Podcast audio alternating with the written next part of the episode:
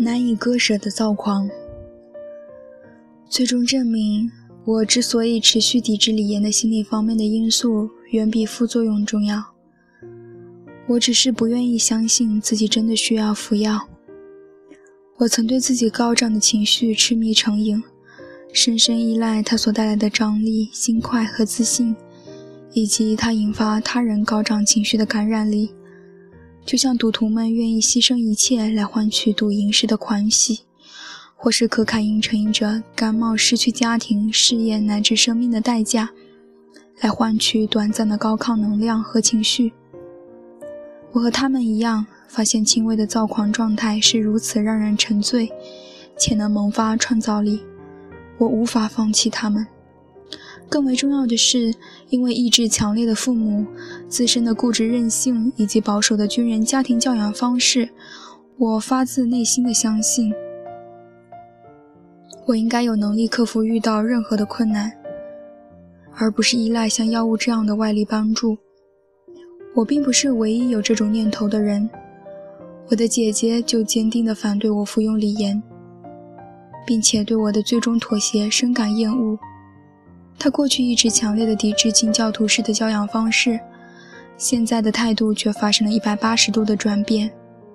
他明确的表示，我应该依靠自己的力量撑过躁狂和抑郁状态。选择药物来降低这种经历所带来的痛苦，只会让我的灵魂凋零。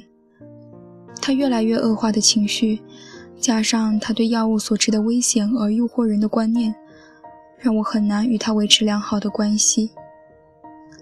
多年以前的一个夜晚，他斥责我屈从于药物作用之下，让李岩驱逐了自己的感觉。他还说我的人格已经凋零，生命之火已经熄灭。现在我不过是以前的我的躯壳。这些话击中了我最为敏感的神经，而我猜他完全知道这一点。他彻底激怒了当时正与我约会的男友。他曾经看到我病入膏肓的样子。并认为保持这种疯狂毫无意义。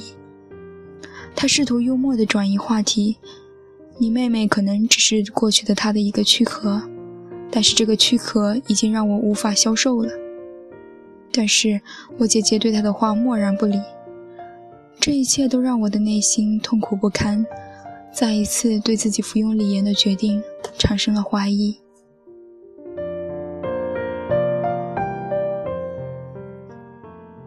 太过接近像姐姐这样的人，会产生让我无法承受的后果，因为它代表了我未服药时心中根植的那份诱惑，代表了教养的声音不断重复着“应该依靠自己来处理一切问题”，也代表了找回逝去的情绪和激情的强烈吸引力。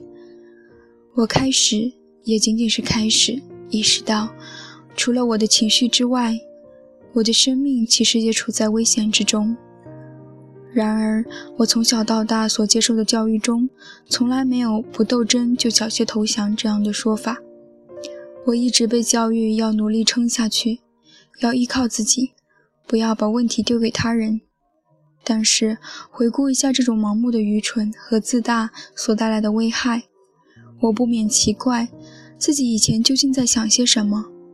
我同样被教育要为自己而思考，那么为什么我从没有质疑过这些苛刻的、与自我依赖毫无关联的信条？